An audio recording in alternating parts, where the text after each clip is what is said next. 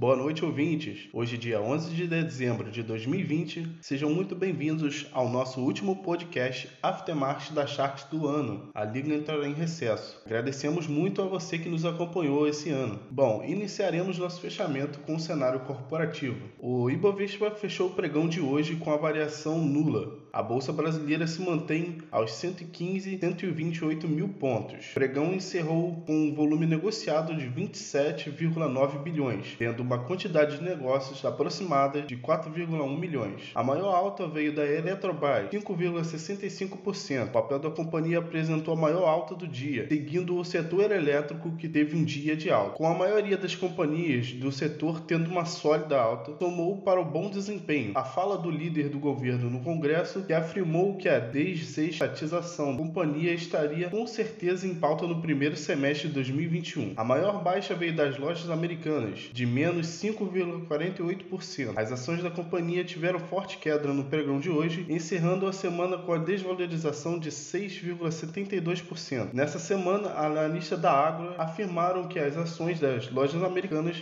possuíam um potencial de queda, uma vez que as ações atingiram seu preço de resistência. O índice IFIX fechou em alta de 0,04% aos 2.768 pontos, com um volume negociado aproximadamente de 179,75 milhões, sendo integralizados mais de 137 mil negócios. A maior alta veio da LVBI 11, de 2,78%. Essa alta do fundo hoje pode estar baseada em sua maior resiliência frente aos cenários de lockdown, pois as, maior, as maiores, pois é a maior, pois a maiores de ativos terem galpões logísticos, pois a, a maioria dos ativos serem galpões logísticos que nessa época de fim de ano costumam estar em alta pela grande movimentação de mercadoria. A maior baixa veio da SADI 11, de menos, menos 2,6%. Com essa baixa pode ter sido motivada pela queda de juros do DI, pois grande parte do fundo ainda está alocado em, em CRIs indexados ao CDI. E mesmo com a mudança de mantendo alguns meses,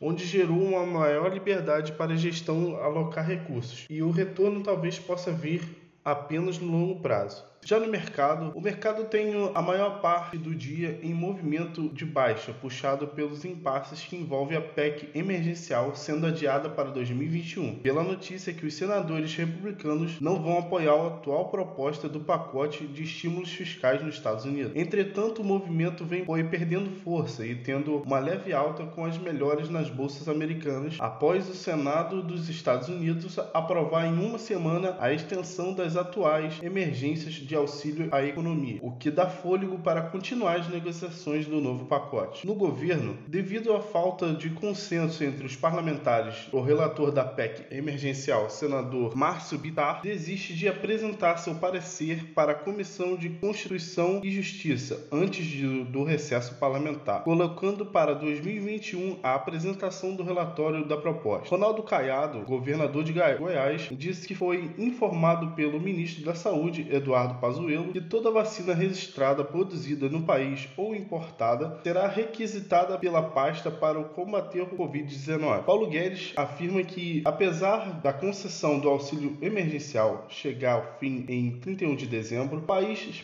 possui ferramentas de assistência que estão dentro do teto de gasto e podem ser utilizadas em 2021. A fala dele: temos capacidade de apresentar benefícios, definir pagamentos, várias ferramentas que vão nos permitir calibrar a aterrissagem lá na frente. Já na economia, segundo a Secretaria de Política Econômica, os, indicadores de atividade econômica do IBGA em outubro apresentaram um crescimento elevado para o quarto trimestre de 2020, reafirmando o primeiro trimestre de 2021 favorável, podendo presidir o auxílio emergencial do governo. Segundo a Confederação Nacional do Comércio, Bens e Serviços e Turismo, o setor turístico tem prejuízo de 245 5,5 bilhões desde o começo da pandemia no país. Atualmente vem operando com apenas 39% da sua capacidade mensal de, gerações de, de geração de receita. A Serasa Experian divulga dados que apresentam queda ao número de pedidos de recuperação judicial, batendo 52 por 52 pedidos em novembro, menor número desde 2013, quando foram pedidas 51, 51 requisições, uma queda de 54% 94,5%